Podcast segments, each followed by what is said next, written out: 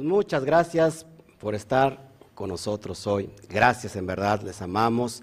Les deseamos un fuerte Shabbat Shalom. La cuenta 3, 1, 2, 3. Shabbat Shalom.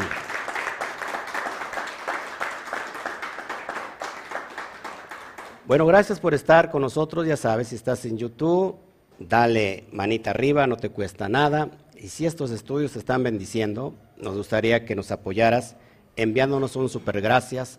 De diferente, hay de diferentes precios para seguir proyectando esta luz. Te lo voy a estar agradeciendo. Si estás en Facebook, ponle también un corazonzote. Nos puedes enviar estrellas también si te apetece y, te, y, y estos estudios están bendiciendo. Así que hoy vamos a hablar de esta porción. Acuérdense que ya no hablamos de la parashá la semana pasada porque estábamos en una fecha especial, estábamos entre el Pesach ¿no? y Hamatzot. Hoy retomamos nuevamente la enseñanza y vamos a hablar de la parasha que sigue Shemini. Así que tenemos dentro de este estudio y sobre la mesa códigos importantísimos, secretos. ¿No, se escucha? No, yo tengo aquí audio, a ver. No me saquen de... Ok, estamos probando audio. Yo aquí me escucho, ¿sí? A ver, una vez, porque ya me sacaron de... Ok, sí, no, sí se me escucho. Ok, bueno. Entonces les decía, vamos a abrir los secretos y cada vez que nosotros abrimos secretos, el mundo se sostiene. Vamos a, número uno, vamos a ver qué dice el Zohar sobre cómo fue creado el hombre, por quién fue creado el hombre y para qué fue creado el hombre. Vamos a hablar de una letra hebrea muy importante, que es la letra Bet. Vamos a estar hablando sobre la cuestión de qué es el octavo día, no solamente en el nivel literal, sino acuérdense que cada vez que estamos nosotros estudiando las porciones, la Torah, estamos hablando desde la, la metáfora desde la perspectiva profunda que es el secreto, que es el SOT. ¿Ok? Y todos estos códigos y esta información, ¿en qué beneficia al alma? ¿Ok? El ser humano es un alma que tiene una carroza, que tiene un vehículo. Y ese vehículo o esa carroza es el cuerpo. No, el ser humano no es un es una persona que tiene un cuerpo y que tiene un alma. Es al revés, es un alma que tiene, es un alma creada por Hashem y que ésta tiene un vehículo para trasladarse en esta dimensión que es la materia llamada cuerpo. Esa es su herramienta. Por eso es muy importante que entendamos que cada vez que abrimos un estudio profundo, es un alimento, es una vitamina para nuestra alma. El ser humano ha querido interrelacionarse con Dios a través de la religión. El detalle está que la religión no, no es el canal para conectarnos con lo que llamas Dios.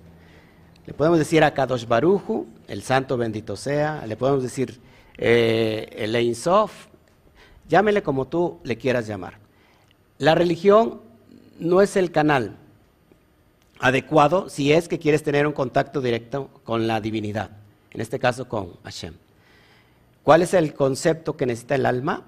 Bueno, así como se le entregó un vehículo para manifestarse en esta dimensión material, también tiene una carroza. El alma tiene una carroza espiritual que también lo conecta con, con Dios, con los mundos superiores. Y es importante saber cómo funciona el mundo espiritual porque la esencia del alma precisamente es el mundo espiritual.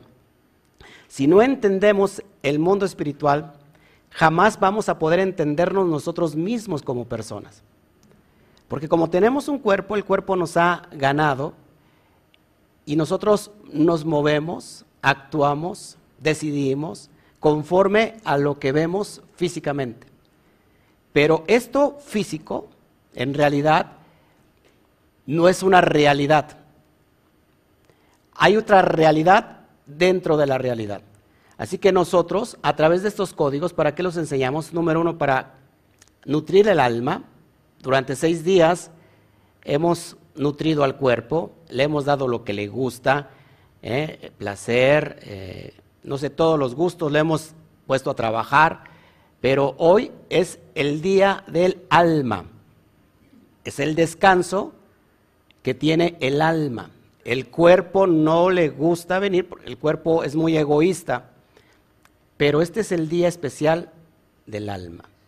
Así que este día tiene que ver con el número 7 que conecta directamente con el número 8, a donde vamos a ir. ¿Ok? Vamos a conocer el mundo espiritual a través de los números. Los brujos, los hechiceros, eh, cualquier persona que se dedica a los encantamientos conoce el mundo espiritual. Pero resulta que las personas que se acercan a la Biblia no conocen el mundo espiritual. Brujos mayores conocen la Biblia, por ejemplo, tienen conocimiento de la Biblia, aunque muy pequeño conocimiento, pero de alguna manera conocen el mundo espiritual a través de la práctica, a través de la praxis.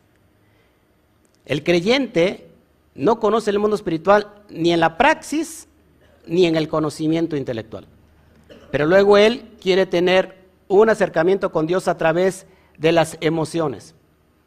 Entonces viene un día al servicio, se llena de emoción, llora un poquito y toda la semana se va a sobrevivir. Y nunca entendió el mundo espiritual. Nunca entendió que hay sobre encima de la cabeza. Cuando hay una energía sobre nosotros, en, un día especial hay que tomarla para nosotros. Vamos a abrir estos secretos para enseñarles cómo nosotros podemos evitar crear un cortocircuito. Todo lo que nos rodea, todo lo que vemos, todo lo que, todo el mundo y todo lo que está a nuestro alrededor está hecho de energía.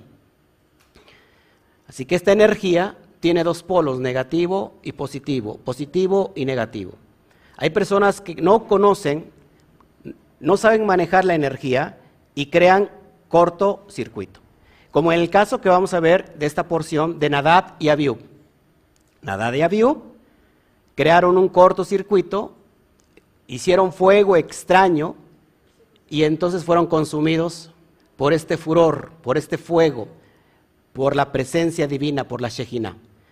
Entonces muchos de nosotros estamos creando ¿eh? cortocircuitos sin saberlo. Y, y usted dice, ¿y por qué no muero?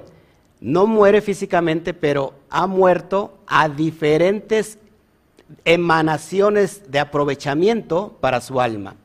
Por eso hay escape de dinero, hay fuga de dinero, hay pobreza económicamente, pobreza espiritual, hay enfermedad, hay dolor, hay fracaso, hay llanto, hay quebranto. ¿Me está, siguiendo aquí? Y a veces pensamos que nosotros estamos conectados directamente con el mundo espiritual. Y no es cierto. La espiritualidad no tiene nada que ver con la religión. Nos habían engañado y nos habían vendido el cuento que si yo soy muy religioso, entonces soy, soy un ser espiritual. Y créanme que no tiene nada, nada que ver la espiritualidad. O sea, les vamos a enseñar entonces el formato de cómo integrar toda esta dimensión. ¿Le parece? Porque al fin de cuentas, Shabbat es para el alma. Y el alma es la que se alimenta. ayudemos al alma en esta dimensión porque el cuerpo muchas veces está aquí sin estarlo. La persona viene a sentarse eh, mecánicamente porque así ya se siente obligada y solamente le entra la información por acá y le sale por el otro lado. Así que ayudemos al alma. El alma va a captar. El subconsciente tenemos que cambiarlo porque si no cambiamos el subconsciente no va a cambiar nuestra vida. Tenemos una vida, una vida de fracaso constante. Tenemos que cambiar el subconsciente. ¿Cómo cambio el subconsciente? Cambiando la información, cambiando el chip, metiéndole el software divino. El software divino significa toda la información y códigos que están en el universo para cambiar mi subconsciente y empiece a cambiar mi vida. Hay personas que determinadamente han decidido no cambiar, seguir la vida. Esta es la vida que me tocó, yo así nací y así me voy a morir. ¿No? Esta es la vida que me tocó. Ya no puedo hacer nada, no. Podemos cambiar nuestra vida, no importa la edad que tengas, aquí y ahora. Por eso es muy importante que preste atención. Y va a entender la importancia de por qué estudiar Torah. Torah en el nivel Sot. Porque la Torah en el nivel literal, número uno, crea cortocircuitos. Y ahorita lo vamos a entender. ¿Ok? Bueno, vámonos para allá. Y hoy tenemos la porción Shemini. Baruch Hashem por todo lo que el Eterno nos está mostrando hoy. Shemini significa octavo. Y vamos a ver qué sucede en el octavo día. ¿Ok? Vamos a poner el número de la porción es 26. Ya desde el número de la 20 que es 26, está conectado con el nombre sagrado, Yud Bat 26. Así que el código de esta porción energéticamente tiene que ver con uno de los nombres elevados de Dios, Yud Hei Bat Hei, ¿ok? Y si sumo 6 más 2 es igual a 8. Y esta porción nos habla del 8. Así que Yud Hei Bat Hei está conectado al 8 y vamos a ver cómo se conecta el 8 también en el mundo eh, espiritual, en el, en el, mundo divino. ¿Ok? Acuérdense que estamos en la, en, la, en las parashat en la, desde la dimensión del el Zohar. Así que las personas que no conozcan el Zohar o piensen que leyendo el Zohar van a encontrar todos los secretos, pues desde una vez les, eh, ¿cómo se llama? Les adelanto la noticia que usted cuando no entiende el mundo espiritual y abre el Zohar, no va a entender absolutamente nada. Porque también el Zohar no se estudia literalmente, ¿no? O sea, si, uno va al Zohar y dice, ah, es que aquí dice eso, no, no es literal. Y ahorita lo vamos a explicar. Bueno, esta porción nos abarca, acuérdense, estamos en el tercer libro de Baikra, que se traduce en, en sus Biblias al castellano como Levítico capítulo 9, verso 1 al capítulo 11, verso 47. Es increíble que esta porción nos habla del, fuego extraño que hicieron Nadad y Abiú y que en esta misma porción estén incluidos, ojo, ojo, ojo, los alimentos kosher, los alimentos puros e impuros. Así que, va de nuevo, yo puedo crear inclusive cortocircuitos comiendo alimento inmundo. Soy más susceptible a un encantamiento y a una brujería. Créanme lo que le estoy diciendo. Ok, vamos entonces a ir abriendo bocado, ¿les parece? Para, para empezar, ¿qué, ¿qué, sucede en esta, en esta porción maravillosa? Todas las porciones son maravillosas para mí. ¿Qué vimos en, las dos porciones pasadas?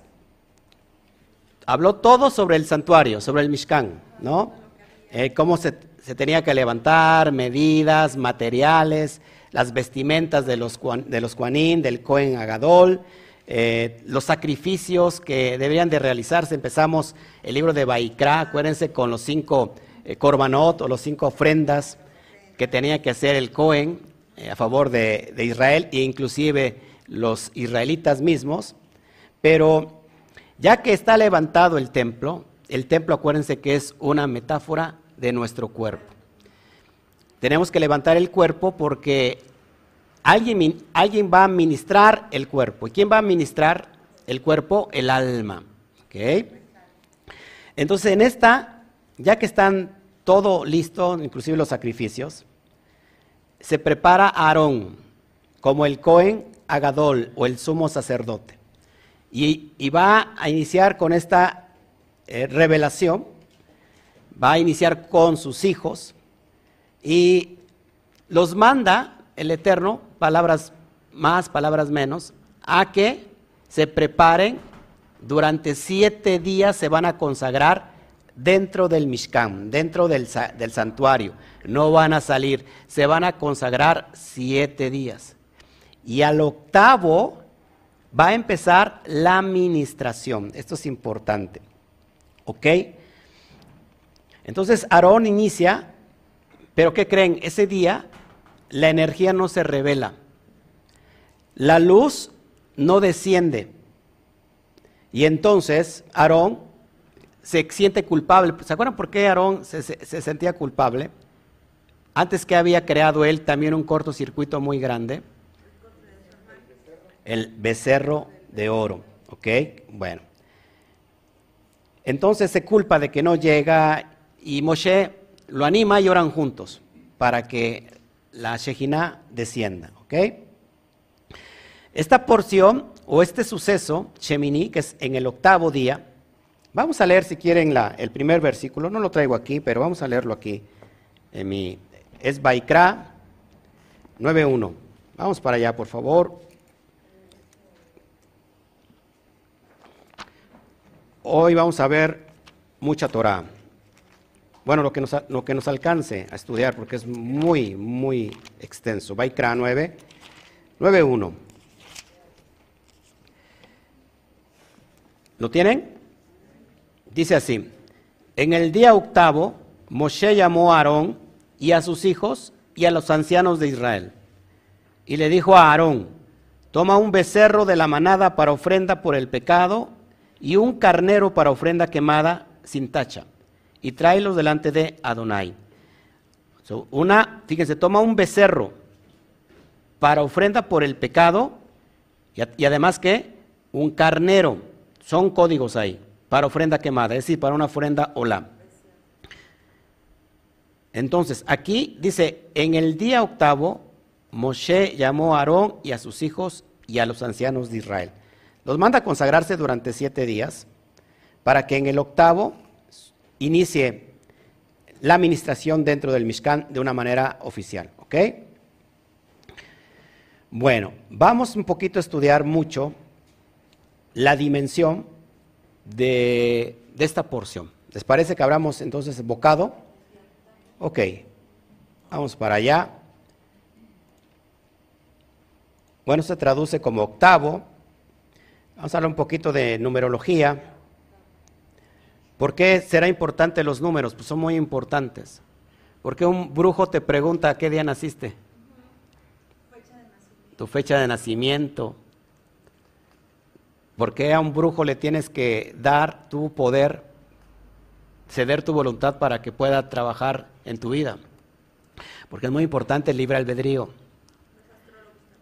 Sí, entonces mucha gente cuando ha minado su voluntad a través del miedo, a través del, del desconocimiento, de la ignorancia, su voluntad está minada y puede hacerle una brujería a distancia con su foto, con un cabello, con una prenda. ¿Sabe usted eso? Entonces, desconocimiento es igual como, como a, esa ignorancia en el mundo espiritual, porque estás minando tu voluntad. Entonces, recuerden esto, apúntenlo en su corazón. El libre albedrío es poderoso en el mundo espiritual. Usted puede rechazar una brujería solamente no aceptándola. Pero ¿qué pasa? El miedo es un factor importante porque viene a minarle su voluntad. A mí me han hecho mucha brujería. En el coche han puesto sobre el cofre, me han echado brujería. Aquí en la entrada de este lugar me han puesto brujería. En la casa, en mi entrada, me han puesto brujería. Increíblemente, eh, hace como unos seis meses o más, íbamos saliendo de este lugar y llovieron dos o, tres huevos. ¿Hace años? No, no, estaba todavía Chío, Chío se dio cuenta, ¿no? ¿O no? ¿Qué, tiempo tiene eso? Como dos, tres años. Ok, bueno, pues, sucedió. Huevos cayendo del cielo. O sea, es increíble. Y cuando caían, todos apestosos. Así, o sea, una brujería fuerte, poderosa. Pero ¿qué hubiera pasado con una persona que desconoce el mundo espiritual? Se llena de temor y se llena de miedo. Y ahí ya minó su voluntad. Es decir, le dio la voluntad a esa negatividad. Por eso es muy importante que las personas, cuando venimos aquí, no estamos hablando de leyendas bíblicas, no estamos hablando de historietas bíblicas, ¿no? Que son bonitas y son fascinantes. No, detrás de cada historieta hay una información poderosa para entender el mundo espiritual. Y entender que toda la energía viene del Santo bendito sea. Todo fluye de Él, tanto lo bueno como lo malo. Y cuando digo esto, mucha gente se espanta. Porque lo malo, o sea, es la perspectiva para nosotros como es algo malo, pero recuerden, Él crea el bien y el mal, lo dice en Isaías. Así que es bien importante entender cómo trabaja el mundo espiritual a través de la energía y a través de estos dos polos. Es, verdad que hay un polo negativo, el de la izquierda, y hay un polo positivo. Cuando entendemos esto, sabemos que lo negativo nos viene a causar a lo mejor, a mejor daño, ¿no? Pero eso lo podemos transmutar a través de lo positivo. Por eso es muy importante entender todos estos estudios, ¿ok? Vamos a, a ver generalidades de esta porción abriendo los códigos. Bueno, vamos para allá. Chemini, esta porción o esta parasha tiene 91 versículos o 91 versos. Por eso es muy importante la numerología. Este, Trinidad, ¿qué tiempo tienes? ¿Es, nuevecita en todo esto? Sí. O sea, nunca habéis escuchado. Ay, hermana, es como si la trajera usted y, estuviera yo hablando en inglés, no va a entender absolutamente nada. Bueno, voy a tratar de, mencionar los nombres o, los, la terminación, la terminología en, en, español también para que la vaya entendiendo. Por amor a usted. ¿Ok? Shemini, que significa octavo, esta porción tiene 91 versículos o 91 versos. ¿Por qué es importante esto? Muy importante porque todo, todo, recuerden, cuando abrimos la Biblia de forma, de forma y leemos de forma literal, está escrita de esa manera para buscar todo lo que está escondido, todo lo que nos va a arrojar luz. Ahora, si se dan cuenta, la Biblia, el texto bíblico, no es para cualquiera. Es para conocedores, para lo que, los que aquellos que están buscando lo que Hashem ha resguardado, porque esa es su gloria. La gloria de Adonai es esconder un asunto, pero la honra del rey es buscar ese asunto. Y el Eterno nos ha constituido como reyes y como sacerdotes. Perfecto. 91 versículos. Ahora mire, 91 es igual a la suma de Yud Hei Bat Hei, es decir, el nombre sagrado, y la palabra Adonai. Cuando yo sumo Yud Hei Bat Hei, que vale 26, además 26 es el número ordinal de esta porción, y Adonai, acuérdense, Adonai, Adonai es el nombre ¿Para qué dimensión es el nombre de Dios Adonai? Para esta dimensión material, para la dimensión más baja, Adonai. Porque dentro de la palabra Adonai está la palabra Din, y Din significa juicio. Así que en este mundo de caos, que es de juicio, porque fue hecho por medio del juicio este mundo, traemos el Aleph, porque ese juicio se convierte ahora en Adonai, ¿ok?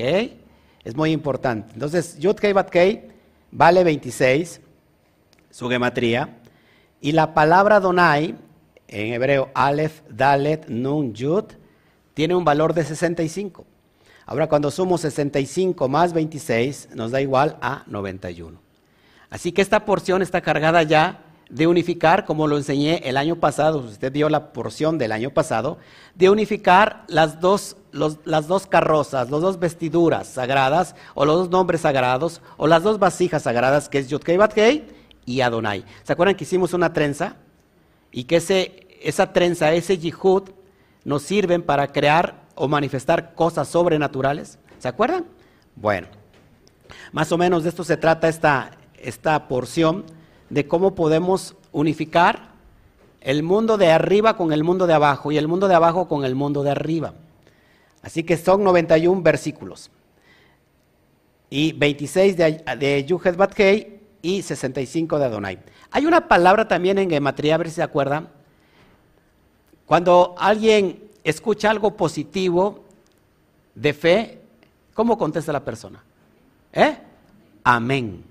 Bueno, la palabra amén, que en hebreo significa así es, es una afirmación. Amén viene, se, viene de la misma raíz de emet, que significa verdad. Cuando dices amén, estás diciendo es verdad. Bueno, amén tiene una gematría también de 91. Así que es muy importante que a veces nosotros decimos amén sin saber unificar estos universos sobre la materia. Y también creamos cortocircuitos. Bueno, vamos a hablar antes del 8, el número 7. ¿Qué es el número 7? El número 7 es un número, como lo enseñé hace, hace una, una semana, hace un año. Es el número natural, de la naturaleza. ¿Por qué? Porque nos habla o nos alude a los siete días de la creación. ¿Ok? Así que representa el mundo natural. Y este mundo natural fue creado por Dios, por Hashem, a través de un vehículo, a través de una vasija llamada Elohim. Cada vez que digo Elohim o Elohim, estoy haciendo alusión al juicio. Así que este mundo fue creado por medio del juicio. Bereshit bara Elohim et asamayim et aretz. En el principio creó Elohim los cielos y la tierra. Dice el, verso 1.1 eh, de Bereshit o de Génesis. ¿Ok? Entonces, este mundo fue creado por medio del caos.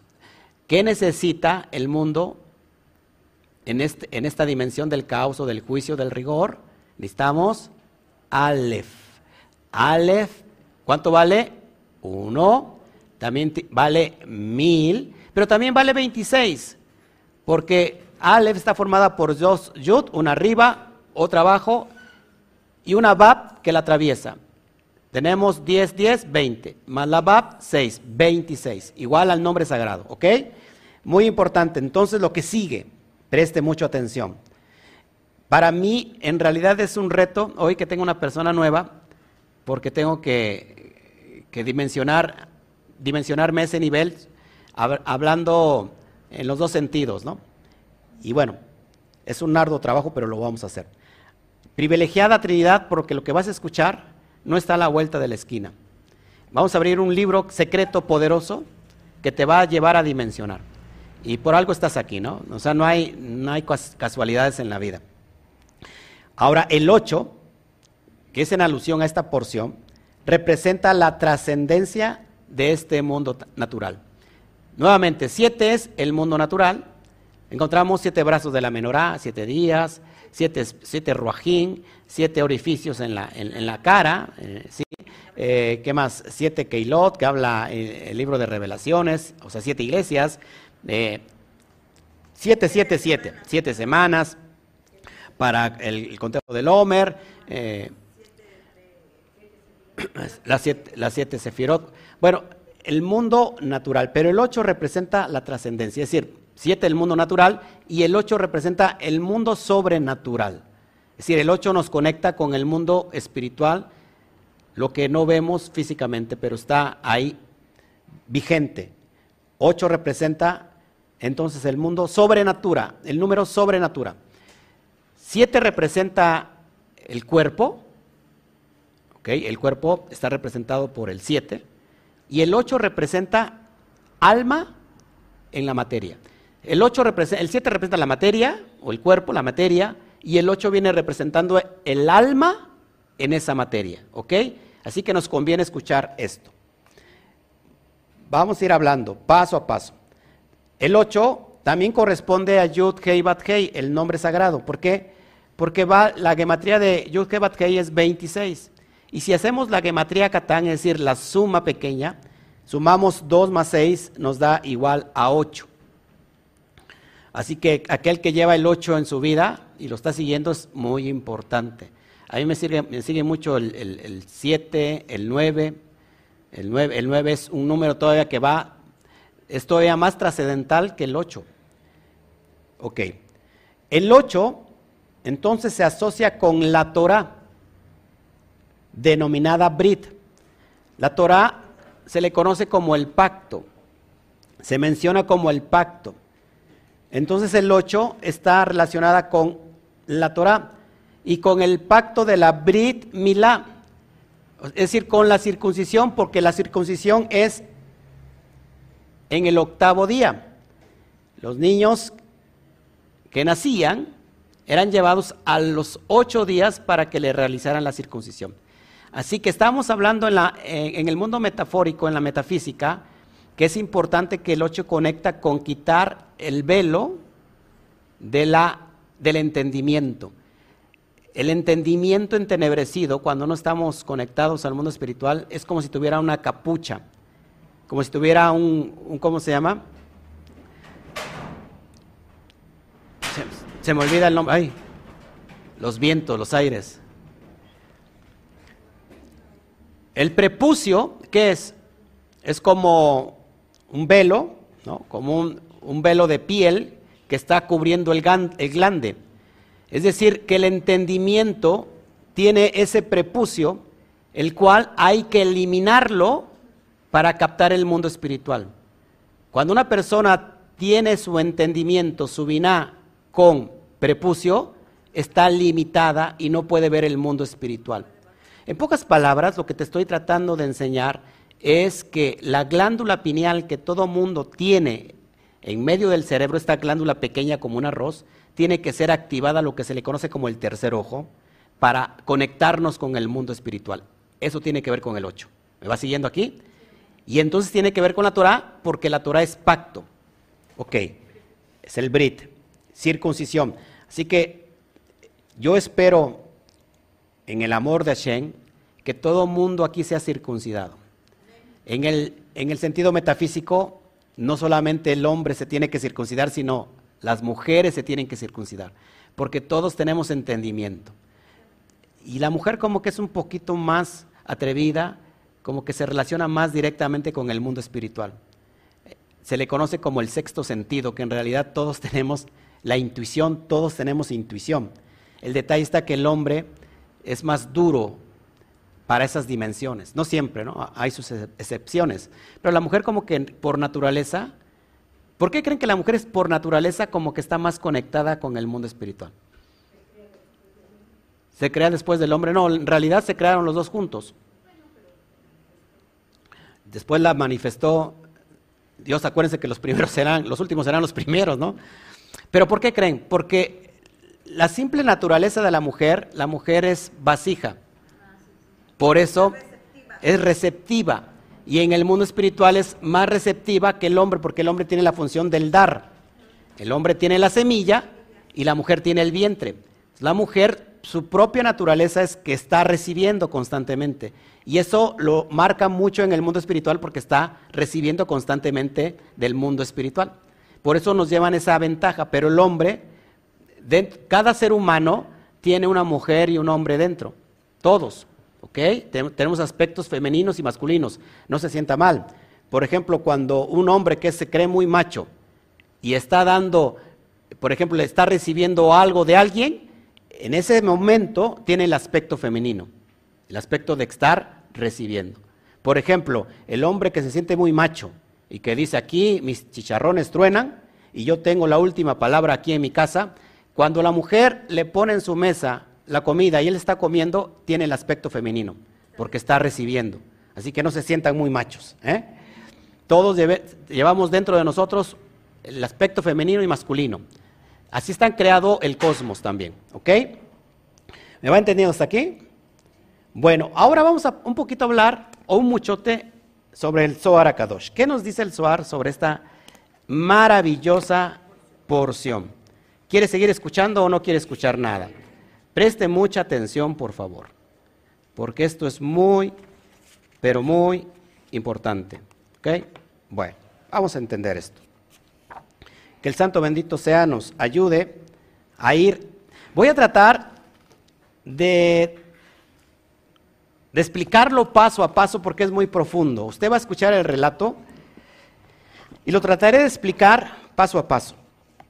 Ok. Estoy en la página 423. Voy a leer la porción o el capítulo 4 que dice, y sucedió en el octavo día. Ok, vamos a ver qué, nos dice el, el Zohar Akadosh. Rabí Eleazar abrió la discusión con el versículo y sucedió en el día octavo. Estoy leyendo el, verso 26. Por si acaso, 26 del nombre Yuhed Batkei. En Baikra 9.1. Y sucedió en el octavo, como lo acabamos de leer. Escuchen. Pregunta, ¿por qué menciona la escritura el día octavo? Porque este tiene referencia al versículo, y no saldrán ustedes de la puerta de la tienda de asamblea durante siete días, porque siete días él los consagrará, según Baikra 8:33. O sea, siete días tenían que estar resguardados, consagrados, y siete días nos habla de siete sefirot. Y vamos a entender cómo podemos nosotros conectarnos a este octavo. Continúa preguntando, ¿por qué está escrito siete días y no en siete días? 27. Felices son los sacerdotes, los cuanín, que son coronados con las coronas del santo rey. ¿Quién es, quién es este santo rey? Es Seir Ampin. Lo voy a poner en pantalla. El rostro pequeño. Escuche. Felices son los cuanín, los sacerdotes. Los sacerdotes somos nosotros. En la dimensión del alma, para que me vaya entendiendo, el sacerdote o el Cohen, ¿se acuerdan qué es, cuál es el nivel del alma que tiene que ver con el Cohen? El nivel del alma ¿Eh? Neshama. Neshama, que es Binah, es el nivel del Cohen, del sacerdote, que va a ministrar el Mishkan, que es este cuerpo. Muchas veces, muchos de nosotros estamos ministrando nuestro cuerpo, nuestro Mishkan, con Nefesh. Creamos cortocircuito, porque es el alma animal. Después, algunos con Ruach. Y Ruach, que es el alma emocional, también creamos cortocircuitos. Así que el Cohen está situado en Binah, que es igual a, la dimensión del alma de la Neshama. Me va siguiendo aquí. Escuche, lo, voy a poner en pantalla para que me vaya entendiendo. Nuevamente, escúchelo por favor. Felices son los Kuanín, los sacerdotes que son coronados con, las coronas del Santo Rey, quien es Seirampín. Sus coronas son las luces de Binah y están ungidas con el aceite de ungir sagrado. Lo voy a poner en pantalla. Y están ungidas con el aceite de ungir sagrado. Por eso el aceite celestial, que es la abundancia de Jotma, que es Binah, es activado y humedece a todas las siete sefirot, Geset, Geburat, Tiferet, Netzat, Hot, Yesod y Malhut. Lo como estás viendo en pantalla. Vaya explicando. El Cohen que ministra la presencia es el alma, en la escala de, nuestro, de nuestra alma, de nuestro ser, es el alma Neshama. Y dice que son dichosos, son felices los Kuanin cuando se presentan o cuando son coronados con las coronas del santo rey que es Seirampín. Seirampín es el rey. ¿Y qué tiene el rey sobre su cabeza? Coronas. Y que estas coronas son las luces de Vina, ¿ok? Pero que estas luces están ungidas con la chefa de Jodma, es decir, la abundancia de la sabiduría de, del mundo divino. Están ungidas con ese aceite. Acuérdense que nos dice un salmo que que habla del aceite, del shemesh. Dice que, que ah, lo voy a parafrasear, armonioso es estar los hermanos juntos, o qué dicha es estar los hermanos juntos en armonía. Es como el buen aceite, el buen óleo que desciende sobre la cabeza de Aarón, desciende sobre sus barbas y hasta, hasta todos los límites de sus vestiduras. Entonces, esta chefa de Jotma, que es el shemesh, es el aceite, es en alusión a la abundancia de Jotma. De estas, este aceite son las luces de Vina. ¿Con qué se prende la, menorá? O sea, tiene aceite y después viene el fuego, ¿ok? Entonces, sigo leyendo. Felices son los Juanín que son coronados con las coronas del Santo Rey. Ahora, ¿cómo nosotros podemos ser coronados con las luces de la abundancia de Jotmat? Todos aquí necesitamos abundancia de Jotmat. La Shefa. El que tiene Shefa de, de lo tiene todo. Repito, el que tiene la Shefa de Jotmat lo tiene todo. Ok, sigo leyendo. Todas estas siete lámparas, es decir, desde Gesed hasta Malhut son siete lámparas, ¿ok? Todas estas siete, siete lámparas, a saber, las siete sefirot, son encendidas de ella. ¿De cuál ella? De la vina y de ese aceite sagrado. Ese aceite sagrado es la abundancia de Jotma. ¿Ok? Por lo tanto, está dicho de ellas siete, porque siete días Él los consagrará. pocas palabras, si nosotros no consagramos estos siete días, estos seis días, específicamente, porque, ¿por qué siete? Porque te lo voy a explicar porque en Binah está incluida los seis sefirot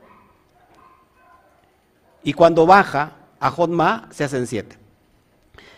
Si nosotros no consagramos nuestras emociones, hoy podemos aprovechar el conteo del Homer, yo lo estoy, todos los días estoy eh, dándoles una explicación, una, una reflexión y un reto ¿Para qué? Para poder recibir, consagrarnos y conectarnos con el día 8, con el día octavo. En el, mundo físico, por ejemplo, son los, siete días. Los siete días tienen que estar consagrados porque este séptimo, que representa la Shejina de Dios, que es el Shabbat, es la conexión directa con el Santo bendito sea. Sigo leyendo. Por lo tanto, está dicho de ellas, es decir, de la Sefirot, porque siete días Él los consagrará significando que siete días son las siete sefirot que están incluidas dentro de Binah. En la parte superior donde está Binah, si me puedes este, señalar, amada mía, en la parte superior donde está Binah, ahí están incluidas estas siete dimensiones de abajo. Ellas consagrarán tus manos con el aceite sagrado y por medio de ellas pasará la abundancia, la shefa, a las siete sefirot de Seir Ampin porque todas estas siete sefirot están incluidas en Binah. Amados, no podemos ministrar el Mishkan si no estamos de Shefa, de Jotma, si no tenemos abundancia de Jotma. ¿Ok? Es decir, si nuestra Binah no está completa, ¿qué es una Binah completa? ¿Cómo pueden entender ustedes como una Binah completa? ¿Eh? Bueno, para empezar, ¿qué es vina? Entendimiento. ¿Cómo es un entendimiento completo? Cuando está la conciencia completamente abierta y puede captar el entendimiento de los mundos espirituales. ¿Cómo, si no tenemos entendimiento, cómo vamos a administrar el Mishkan, la presencia sagrada? ¿Cómo, vamos, ¿Cómo el alma va a integrarse a esa energía superior si no tiene los elementos suficientes ni conoce cómo se mueve esta energía. Hay personas que han, quedado locas, dementes, llenas de un espíritu inmundo, porque entraron a estas dimensiones espirituales sin tener pleno entendimiento del mundo espiritual. Increíblemente personas que se, que se aposentaron por unos días orando, eh, alabando, adorando, han quedado dementes porque no saben entender el mundo espiritual. Esos son cortocircuitos. Sigo leyendo. Repito nuevamente, ellas consagrarán tus manos con el aceite sagrado y por medio de ellas pasará la abundancia de las siete sefirot de Serampín, porque todas estas siete sefirot están incluidas en Binah. Lo que te está diciendo el, comentario es que la dimensión de arriba donde está la corona, que es Keter y Binah, Binah, ya en Binah está contenida todo la energía. Acuérdense que Binah, ¿qué letra está en Binah del, del Yud La Hei. La Hei es un vientre. ¿Y de qué está embarazada la Hei? One more time. Si en Binah está la Hei del nombre sagrado, ¿dónde está la Yud? En Jodma. Así que Hei es el vientre que está embarazado de la Yud. Así que Hei, en Hei, la Hei está el secreto de Yud. Ahora, Yud Hei, que es la parte superior, donde está la corona del rey que estás viendo en pantalla, eh, es el mundo de las causas. Nosotros estamos viviendo en el mundo de los efectos. Estamos recibiendo efectos ¿eh? Y, de no sé quién, de, vidas pasadas, de ancestros pasados que no tenemos nada que, ver y estamos recibiendo ese efecto. Somos efecto y no somos causa. Entonces la idea que si yo entiendo el mundo espiritual, lo que acabo de leerles es que todo lo que está resguardado en Binah, que es la Hei que está embarazada de Yud, y Yud tiene toda la luz del mundo superior infinito, nos va a venir a dónde? Hasta la última sefira que es Malhut, que es el mundo material. Lo que le estoy tratando de decir o enseñar cómo abrir códigos de abundancia, no solamente espiritual, sino abundancia económica.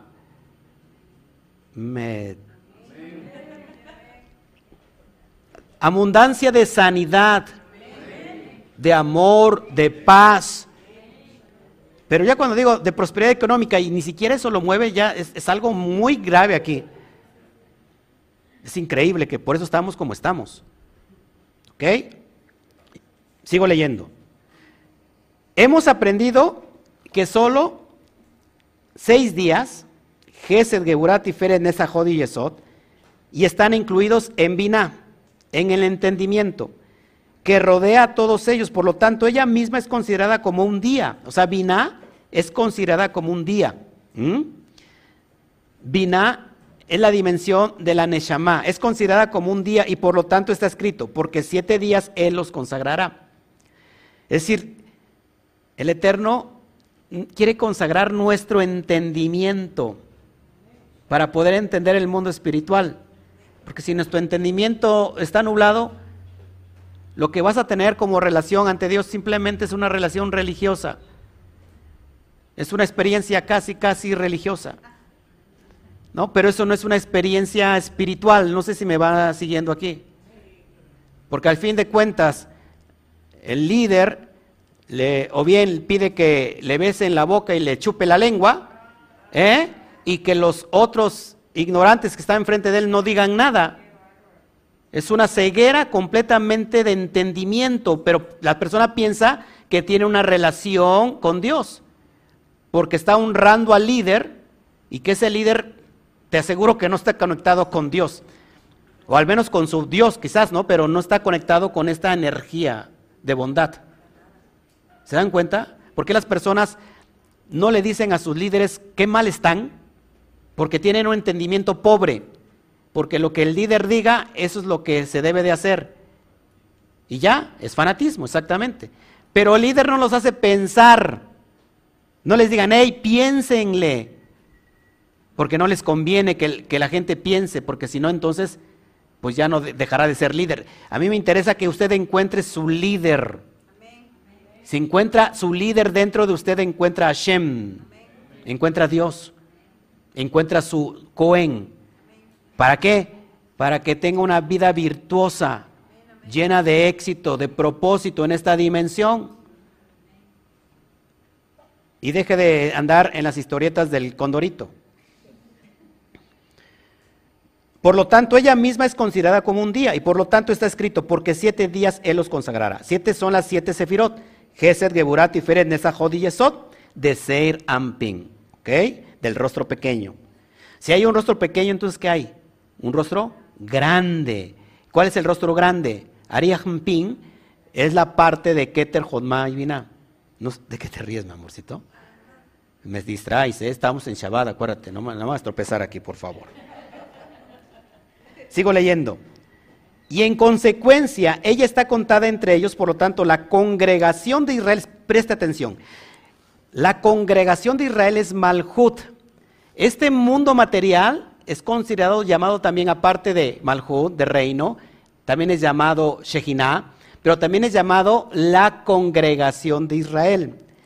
La congregación de Israel, que es Malhut, por eso ves ahí una qué? Una princesa que está haciendo qué? Coronada. Es llamada Bat-Sheba.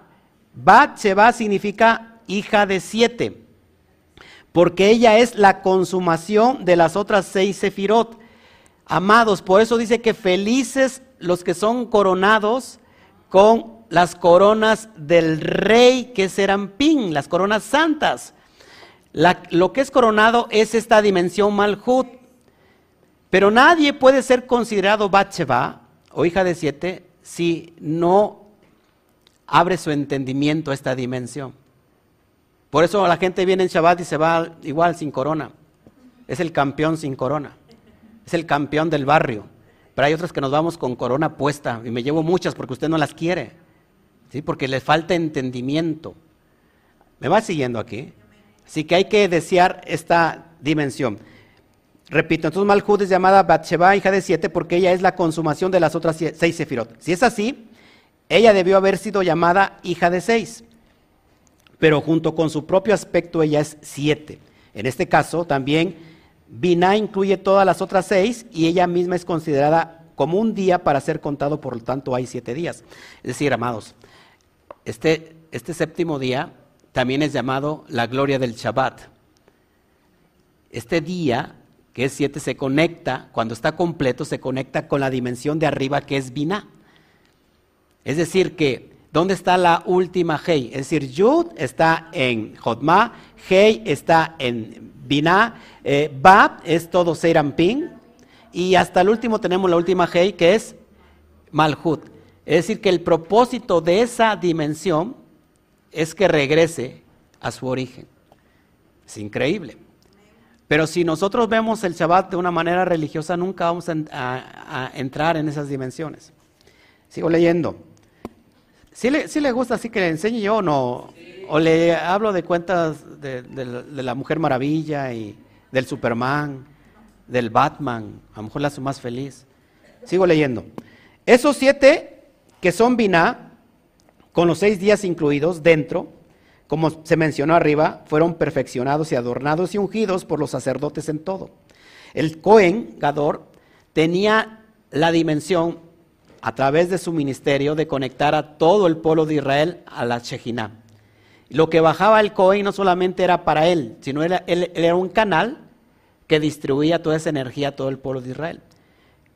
¿Qué es un Cohen ahora? uno que ministra la Torah, por ejemplo, uno que está enseñando Torah, el propósito es favorecerlo a usted. Por eso me enoja que a veces no ponga atención, porque estoy trabajando para usted. Soy siervo de Hashem y soy siervo de usted. ¿No? ¿Me va, siguiendo aquí? Ok. Cuando ellos llegaron a la congregación de Israel, que es Malhut, siendo el octavo día, que viene después de los siete días, Binah, Gese, Geburat y Fer en esa Yesod, se ordenó a Aarón ofrecer un becerro. Acuérdense, que es el hijo, el becerro es el hijo de una vaca. Que esta vaca alude a Malhut. Esto fue para expiar el pecado de, de ese otro becerro que fue creado por Aarón. ¿Se acuerdan? Por la gente extraña. Pecando con eso contra la vaca. La vaca es Malhut. Es decir, ¿se acuerdan que nosotros tenemos que dar la parte que le corresponde a esta dimensión material? Y que luego cuando no damos y otorgamos la parte que le corresponde a esta dimensión material, que es el 10%, nos va a cobrar con intereses y nos va a seguir hasta donde vayamos. Tenemos el caso de Aarón. Aunque Aarón pagó lo que tenía que pagar, sus hijos murieron, Nadad y Abiú. Dos hijos en el mismo día. Esto es increíble dos hijos en el mismo día. Y, por ejemplo, sus otros dos hijos, Eliezer y, Tamar, no les aconteció nada. Seguimos leyendo.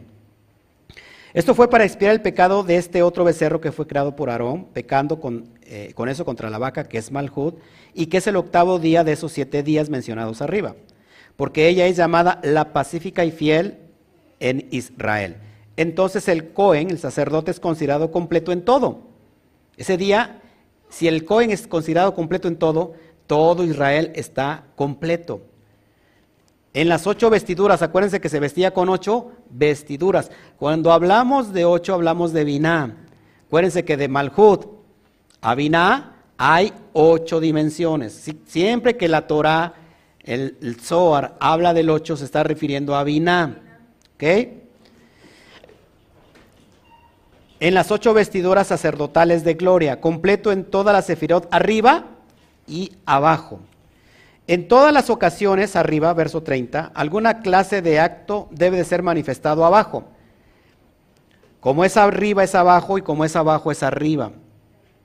Por lo tanto, una ceremonia era realizada con Aarón abajo, significando que él no dejaba el tabernáculo durante siete días y ofrecía el sacrificio en el octavo día. Con este acto, él producía una respuesta arriba y de esta manera todo se vuelve uno y todos los mundos son bendecidos a través del Cohen. Con este acto el Cohen estaba completo con toda perfección como él debe de estar. Cuando el Cohen estaba en esta dimensión, todo lo que él conectaba abajo era conectado arriba y toda esa dimensión le venía a todo Ben Israel. En el mundo del microcosmos, ¿qué sucede con nosotros? Que el alma cuando está realizando el labor que le corresponde en el nivel Neshama, eh, jala toda la energía de bendición del mundo de arriba y todo está en orden y todo está en paz. No hay brujería, no hay hechicería, no hay magia que pueda contra tu propia vida. Eso es increíble. Con este acto él producía una respuesta arriba, escuchen, y de esta manera todo se vuelve uno. Es decir, cuando nosotros actuamos de manera correcta, entendiendo el mundo espiritual aquí abajo, entonces se produce una respuesta arriba. Y de esta manera todo se vuelve uno, un ejat. Por eso Yeshua o Jesús estaba siempre conectado en esta dimensión. Por eso él decía siempre, yo y el Padre uno somos. Y me has visto a mí, has visto al Padre. No me, alcanzo de, no me canso de repetirlo.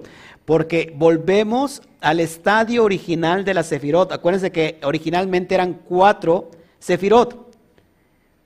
Es decir, Keter, Jodma, Binah y lo que, y lo que es lo que no aparece ahí, que es Dad, era Malhut. Era todo un, un sistema completo. Pero entonces vino la conciencia de Adán que cayó hasta abajo y por eso se desplegaron todas esas seis sefirot que antes no estaban. Es increíble. ¿Ok? Entonces cuando la Neshama está ministrando correctamente, el Miscán, que es el cuerpo, crea una respuesta arriba. Y todo se vuelve uno. Y entonces podemos caminar sobre las aguas. Entonces podemos manifestar milagros, señales y prodigios. Entonces ya no nos dará miedo la brujería. ¿Qué es la brujería? Una energía mal situada. La energía mal situada es brujería. La energía situada perfectamente es un milagro, una sanidad. Pero todo es energía. ¿Sí me sigue? Bueno, sigo leyendo. A ver, ¿en qué me quedé? Ya ni sé en qué me quedé.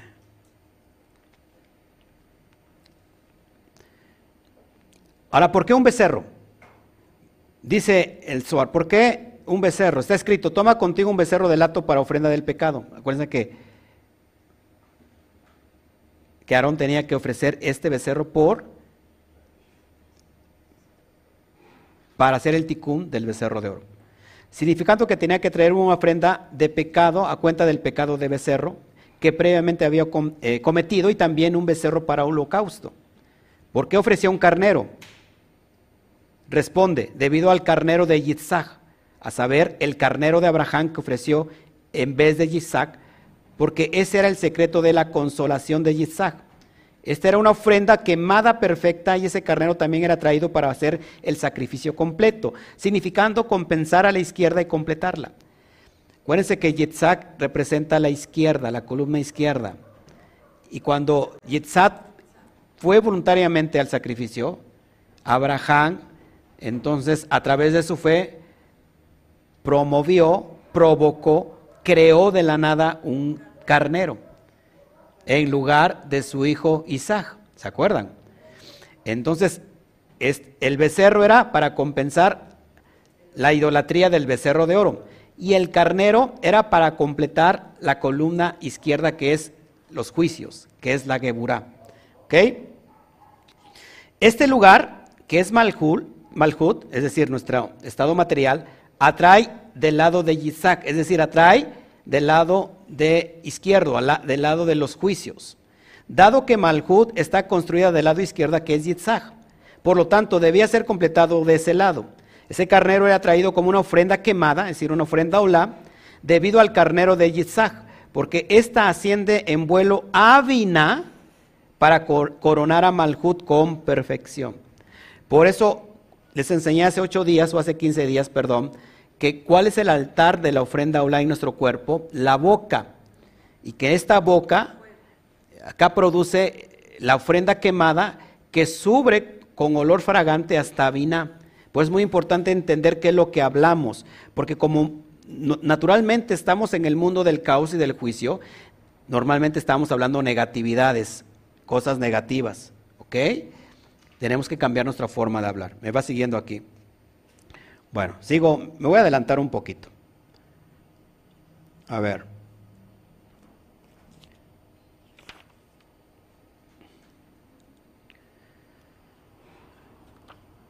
Dice el verso 34, Aarón, sin embargo, no fue castigado por el pecado de becerro de oro debido a la oración de Moshe.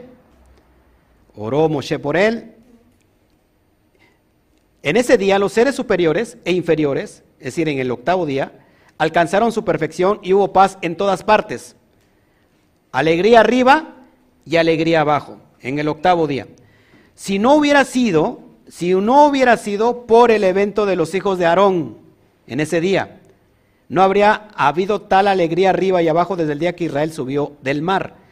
Es decir, cuando Israel salió libre de Faraón y cruzó el mar, que se abrieron los mares, salieron, dicen, no hay tanta alegría como en, en el día octavo.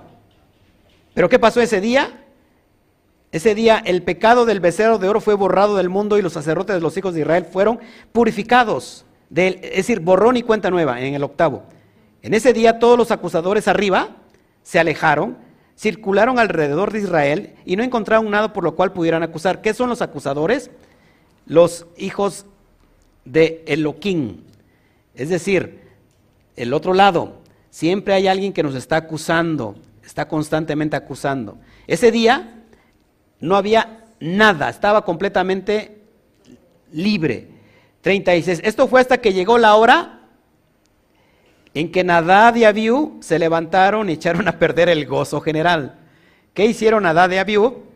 Se embriagaron de vino y hicieron fuego extraño. Embriagarse de vino, hay dos tipos de vino. El vino celestial. ¿Qué es el vino celestial? El vino que está en vina es el que abre el entendimiento y es el secreto de la Torah. Todos los secretos de la Torah es el vino celestial. Pero hay un vino terrenal que es el vino del otro lado. El vino material que conocemos es aquel que, por ejemplo, te lleva a una borrachera. Y una borrachera te lleva a perder tu alma y tu físico. Así que a Nadad y Abiú se emborracharon literalmente.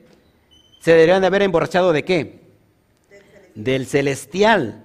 Y entraron y ministraron y se acabó el gozo. ¿Por qué? Porque murieron.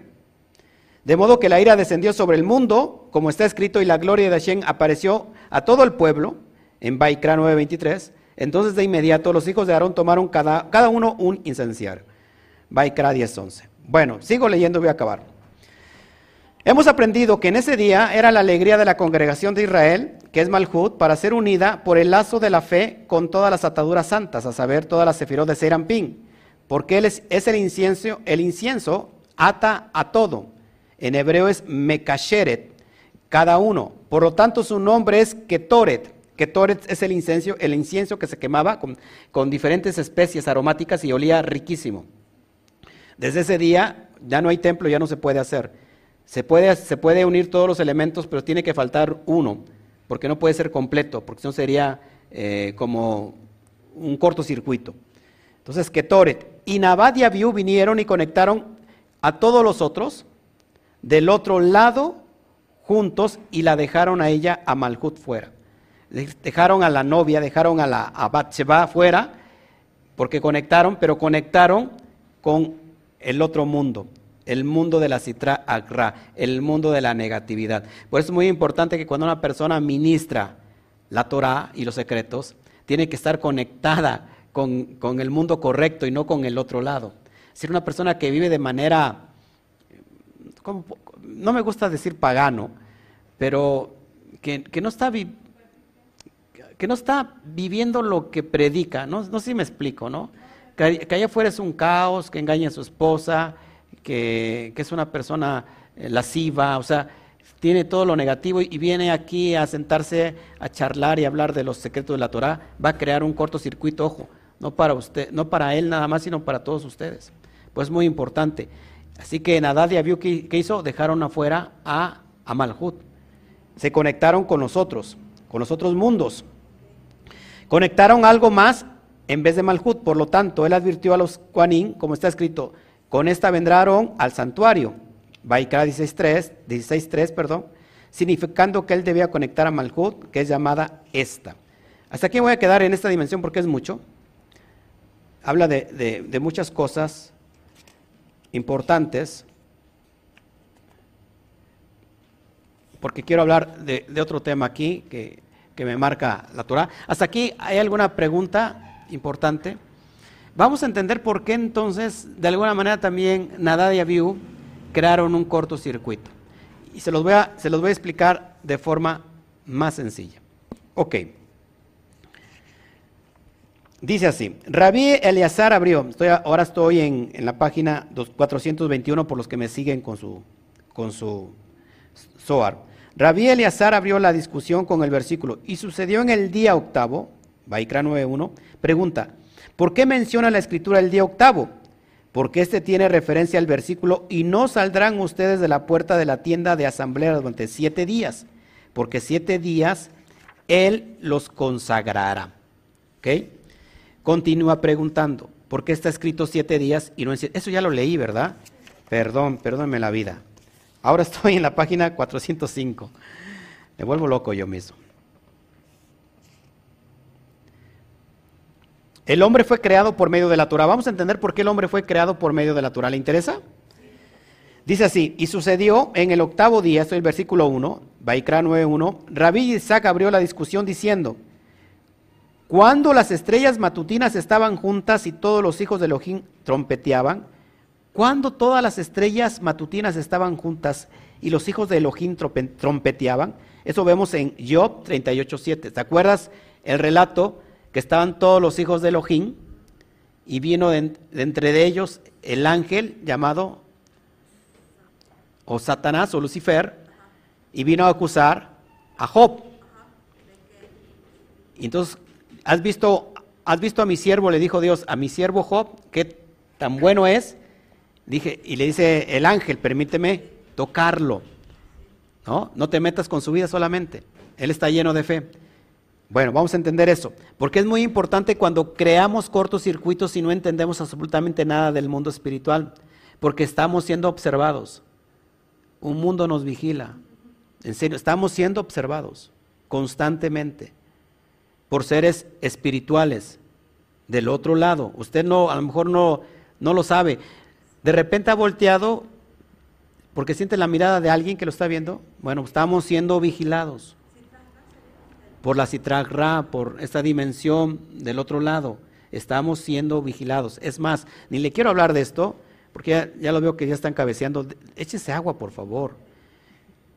Hay seres extraterrestres que también los vienen a vigilar y los vienen a ver. Esto es una realidad. Seres de cuarta y quinta dimensión. Pero a veces usted no cree porque está cerrada su entendimiento. ¿Qué a ver, qué egoísta sería pensar que solamente nosotros estamos poblando este planeta, que este planeta es inmensamente pequeñito al menos en, esta, en este universo, porque estamos hablando de universos, no solamente de uno, sino estamos hablando de universos, multiversos. Y estamos siendo observados por la citragra. Fíjense lo que dice el Zohar Akadosh, por favor, entiende esto. ¿Cuántos de ustedes han sentido ataques en la noche? Que lo están vigilando. Hay personas que amanecen moreteadas, con moretones, de, un, de una noche al otro día. Eh, están siendo eh, perseguidos, vigilados. Porque eh, hay, hay entes que anhelan, anhelan su, su cuerpo, anhelan estar dentro, habitarlo. Cuando las cosas se empiezan a mover, cuando las cosas empiezan a, a tener movimiento, ya nos debemos de preocupar porque están a un paso. Una cosa son los seres de bajo espectro, seres energéticos que roban tu energía. Otras son los seres de tercera y cuarta y no, de cuarta y quinta dimensión. Estamos hablando de cosas ya más poderosas. Tenemos un mundo que nos está vigilando aunque usted no lo crea. Lo que voy a leer es enseñarte cómo contrarrestar todo eso a través de tu libre albedrío. Pero me doy cuenta que, por ejemplo, cuando estoy hablando, tú por tu libre albedrío te duermes, estás cerrado completamente al mundo espiritual. Y este es para tu bien. Aquí podemos encontrar la solución a cualquier enfermedad, a cualquier dolor físico, a la pobreza, a, la falta de éxito, no sé, a todo lo que es eh, negativo. ¿Por qué me sucede siempre lo mismo constantemente, una y otra vez? Hago esto y vuelvo a lo mismo. Hago aquello y otra vez. ¿Por qué no conectamos con el mundo superior? ¿Por qué no soy capaz a través de los sueños, por ejemplo, tomar esa armadura y esa herramienta para ir, ir a cambiar mi subconsciente? Porque hay energías que te están bloqueando constantemente. El alma sube a la dimensión de Binah todos los días, todas las noches sube esa dimensión. Les enseñé que cuando usted está cerrado en su subconsciente o en su conciencia o en su entendimiento, no hay el conocimiento, no, es el, no se aparece el dad. Y el alma sube todas las noches, dice el Zohar, a las dimensiones celestes, a la dimensión de, de Atzilut, y le pregunta en la dimensión de arriba, ¿qué necesita? ¿Qué necesitas allá abajo? Y como el alma no lleva ningún mensaje, vuelve a regresar sin nada, vacía.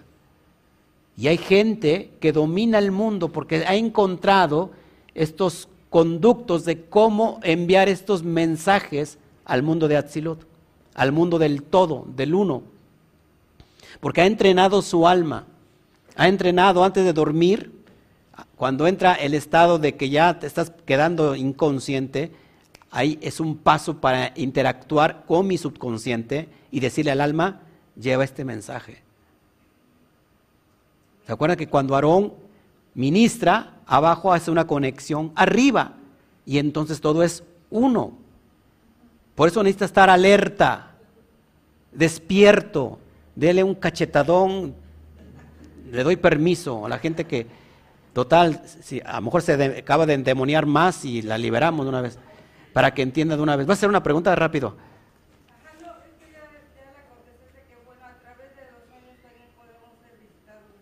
A través de los sueños también podemos ser visitados. Y son, y son alertas que te dicen, despierta, porque entonces estás durmiendo. ¿Sí me explicó? Actívense en el mundo espiritual. Vamos a ver qué dice el Suar sobre todo eso, ¿le parece? Vamos para allá. Dice así, repito nuevamente, cuando las estrellas matutinas cantaban juntas y todos los hijos de Elohim tropenteaban, según el eh, Job 38.7, dice así, benditos son los hijos de Israel, porque el Santísimo, bendito sea Él, le ha dado la santa Torah. Y el gozo de todo la alegría del Santísimo, bendito sea Él, y el lugar donde él camina, como está escrito, y, su, y era su delicia diariamente. Proverbios 8:30. La Torah entera es un nombre santo del Santísimo. Bendito sea Él. Con la Torah fue creada el mundo, como está escrito. Entonces yo estaba junto a Él como una nodriza, del hebreo Amun. No lo pronuncien como Amun, sino como Humán, que significa artesano, que es literalmente un artífice porque era su instrumento de arte para la creación del mundo. Lo que te estoy tratando de enseñar, que el mundo fue creado a través de la letra Bet. ¿Cómo inicia la, la, Torah? Con la palabra Bereshit, lo voy a poner en pantalla para que me vayáis entendiendo. Espero no hacerlo tan largo esto. Me tardo un poquito porque luego tengo que ir apuntalando paso por paso para que me vayan entendiendo. El mundo fue creado con la letra Bet. El ser humano fue creado, perdón, con la letra Bet. ¿Ok? Por la palabra Bereshit, en el principio, es la Bet. ¿Ok? Y esta Bet es la Torah. Lo que está viendo en pantalla es la letra Bet, pero en sí es la Torah. Y dice el Zohar que la Torah, por medio de la Torah fue creado el hombre.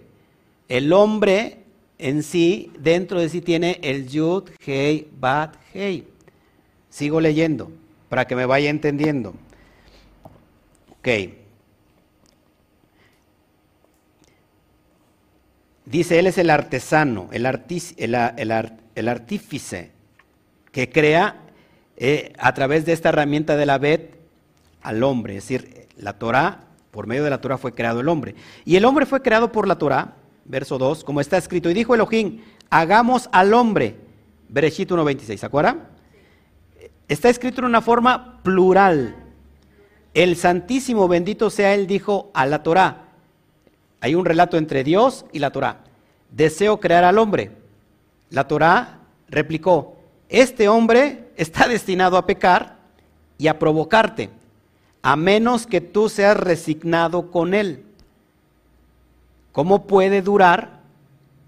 Y Hashem le respondió, tú y yo lo mantendremos en el mundo porque yo, yo no soy llamado resignado sin razón. Es decir, el propósito de Hashem es que junto con la Torah va a mantener a su creación en el mundo. Ahora, ¿cómo lo llevo a la experiencia? Rabí Hiyá dijo, que la Torah escrita, escúcheme, porque póngame mucha atención porque ahí viene lo que le quiero enseñar. La Torah escrita es Seirampin, ¿se acuerdan? Ya lo había enseñado. Y la Torah oral es, es Malhut, ¿ok? La Torah oral que es la Shevel Pei, es decir, la, la Torah que se va de tradición en tradición oralmente, que no está escrita, es Malhut. Entonces, Torah escrita es Ojo aquí, Seirampin. Torah oral es Malhut. ¿Qué otra Torah? La Torah decodificada, las primeras tablas están en Binah. Nosotros tenemos las segundas tablas que ya están codificadas, están, ya está escondida todos los secretos. Pero la Torah descodificada, la que se quebró por medio del becerro de oro, está en Binah. Entonces tenemos tres tipos de Torah. Torah escrita, que es Serampín, Torah oral, que es Malhut, y la Torah de que es la que está descodificada, el secreto, el sot, donde está el vino, ¿ok? El vino sagrado, vino que es el secreto. Repito, Rabiji ya dijo que la Torah escrita que es Serampín y la Torah oral, que es Malhut, estableció al hombre en el mundo, como está escrito, hagamos al hombre a imagen y semejanza nuestra Bereshit 1.26. Escrito en la forma plural, Rabí Yossi dijo, ¿qué, aprendemos de este versículo? Lo que ya hicieron, según Coelet 2.12. Hicieron verdaderamente en la forma plural. Es la imagen y la semejanza, ¿quiénes? Ambas. Hicieron al hombre una imagen con el principio masculino, que es Serampín, llamado imagen, y semejanza con el principio femenino, que es malhut llamada semejanza. Por eso ves ahí que Serampín es referente a la imagen y es el aspecto masculino, el aspecto que da, y Malhut es, el aspecto, es la semejanza y es el aspecto femenino, la que recibe.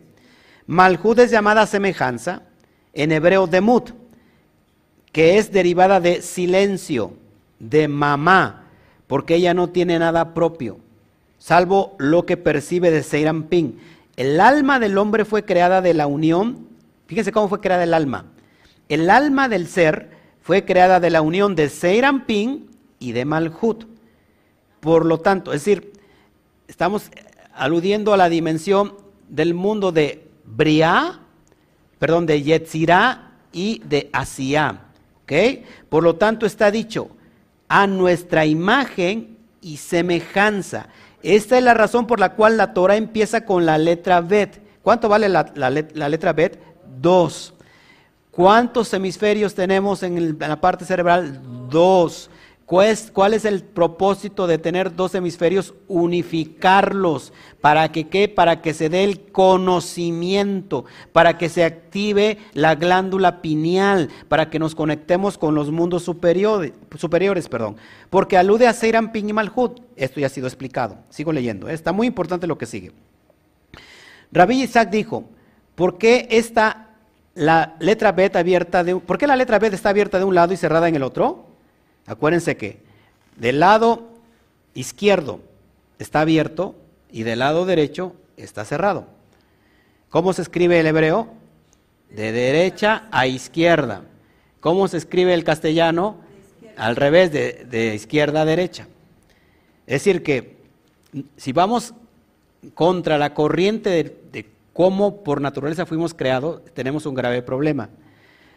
¿Por qué está abierta en un lado y cerrada en el otro? Dice Rabbi Yitzhak. Explica que cuando un hombre llega a unirse a la Torah, esta es abierta para recibirla y unirse con él. Acá pongo en otra pantalla. Cuando, fíjense, cuando un hombre llega a unirse a la Torah, todos nosotros como seres humanos hoy nos estamos uniendo a la Torah. Entonces, ¿qué hace? Ella está abierta para qué? Para recibirla y unirse con él. Es el hijo pródigo cuando regresa a casa. De hecho, la letra Bet es una casa. Casa en hebreo se dice Bet o Bait. Y unirse con él. Pero cuando él cierra sus ojos, ojo dormilones, ¿eh? cuando él cierra sus ojos, cuando él cierra sus ojos a esta, a la Torah, y camina en sentido opuesto, esta se cierra del otro lado como la Bet. Es decir, cuando el hombre va quiere ir contrariamente, va a encontrar con que está cerrado el camino, porque va en sentido contrario. No hay, de hecho, de hecho, aunque quiera caminar, no hay paso, está cerrado. Ojo, sigo leyendo. Así dice aquí, ¿eh? no, lo estoy yo inventando, ahorita si quieren los paso, para que digan que cuando cierra sus ojos, ¿eh? Sí, yo, hacia acá dice, hoy, el universo está este, conspirando a mi favor. Repito, cuando él cierra sus ojos a esta y camina en sentido opuesto, esta cierra del otro lado como la ved, como está escrito. Si me abandonas un día, yo te abandonaré dos. Si me abandonas un día, yo te abandonaré dos. No habrá abertura hasta que Él retorne para unirse a esta cara a cara. Amados, no hay otro camino, desgraciadamente les tengo que decir eso para algunos, no hay otro camino más que reintegrarse. Si usted se quiere reintegrar a su propósito y quiere estar viviendo y repitiendo vidas y vidas y vidas sin resolver y, no sé, y quiere seguir estando en el, el, lodo y en la miseria para la otra vida y para la que sigue y para entonces si quiere integrarse a su destino es a través de la Torah porque fuimos creados a través de la Torah. Y déjeme decirle que tarde o temprano regresarán. Algunos regresarán cuando estén en una cama, Hashem no lo permita, ya sea muriéndose de cáncer, de sida, de cualquier otro aspecto, o no tenga piernas, ¿no? Y entonces ahora sí quiero buscar a Hashem. Búsquelo ahora que está completo, que tiene vida, que tiene aliento. ¿Para qué se va a esperar a que esté si hoy puede cumplir su propósito? ¿Ok? Dice, y nunca, dice, nunca la, abandoné otra vez. Por lo tanto, la Torah se acerca primero a los hombres. es decir, a los seres, llamándolos, a ustedes hombres los llamo. Lo dice Proverbios 8:4, a ustedes hombres los llamo. Y también, ella clama en las plazas principales, en las entradas de las puertas de la ciudad grita sus razones, Misley 1:21. Y también vemos lo mismo, ¿se acuerdan? En el libro de Cantar de los Cantares, que clamaba por las plazas. O sea, la Torah está clamando en todos los sentidos de nuestra vida, pero ¿qué pasa? Nosotros cerramos los ojos. Claro que estoy hablando de la Torah que tiene estos, este eh, contenido energético que está oculto, y es aquello para aquel lo busca. Rabí Yehuda dijo, la ved es una forma de dos techos, miren la ved, y una línea que las une. ¿Qué significa esto? Un techo arriba es para el cielo, que es Serampín, y el otro abajo para la tierra, que es Malhut. Entonces tenemos de nuevo Serampín y tenemos Malhut. El Santísimo, bendito sea Él, quien es Yesod, los une y los recibe. Entonces tenemos, amados, que mundo superior de Serampín, el mundo de abajo en el cual estamos ahora, que es Malhut, está unidos por a través de Yesod. Yesod es la unidad, la, la unión, es la gota seminal que es unida por el bendito sea. ¿Le parece poco esto? Bueno, sigo leyendo. Rabí Eleazar dijo, hay tres luces sagradas celestiales, a saber, tres líneas conectadas entre sí. ¿Cuáles son estas tres líneas?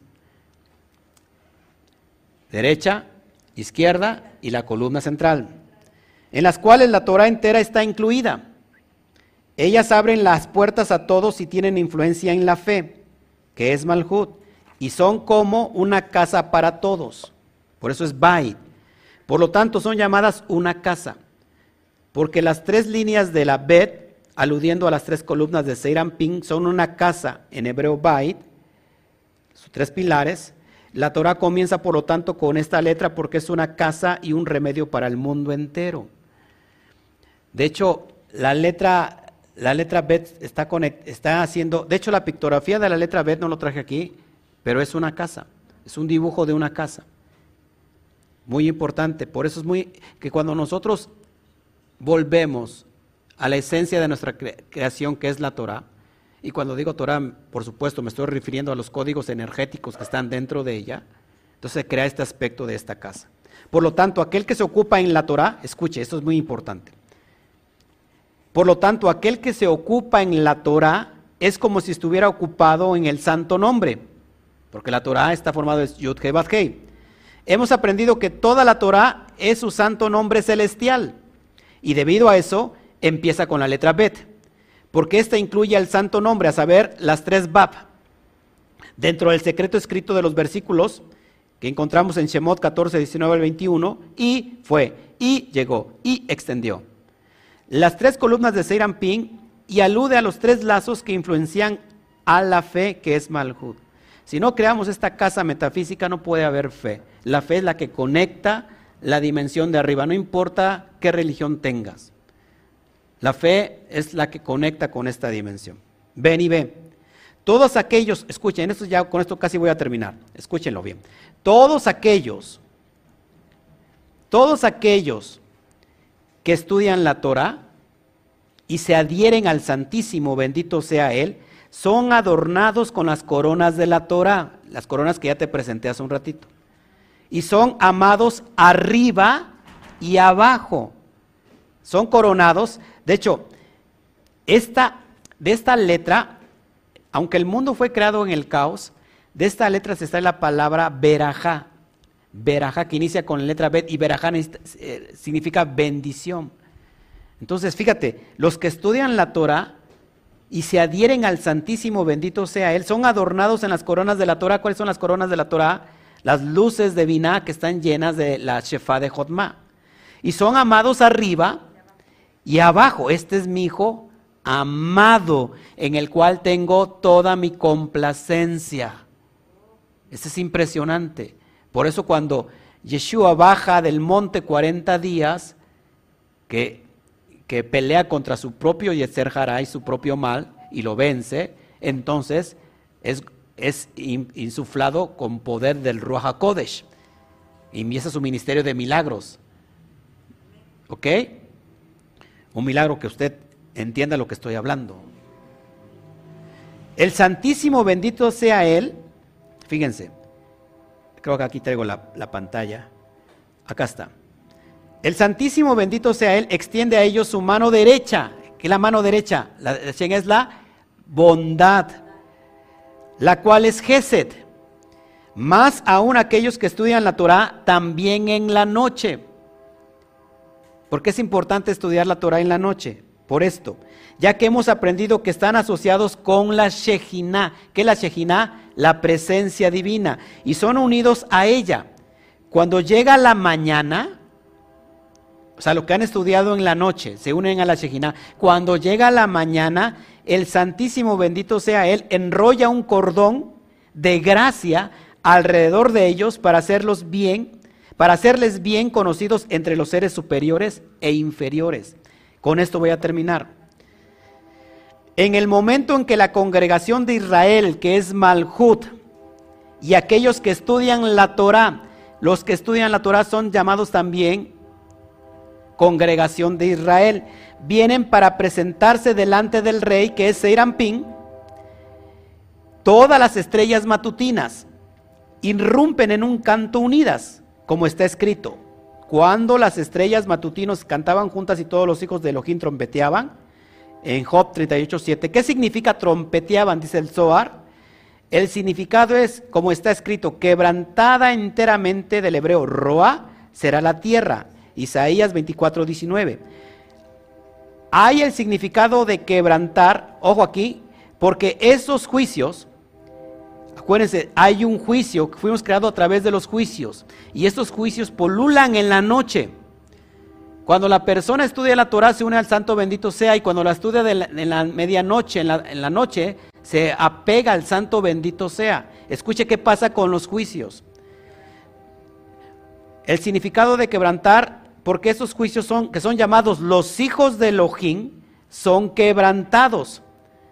Todos ellos son quebrantados antes de la mañana, cuando la mañana es despertada en el mundo, que es la iluminación de Jesse de Serampín, como está escrito, y madrugó Abraham en la mañana, según Bereshim 22, 3, y Abraham es Geset.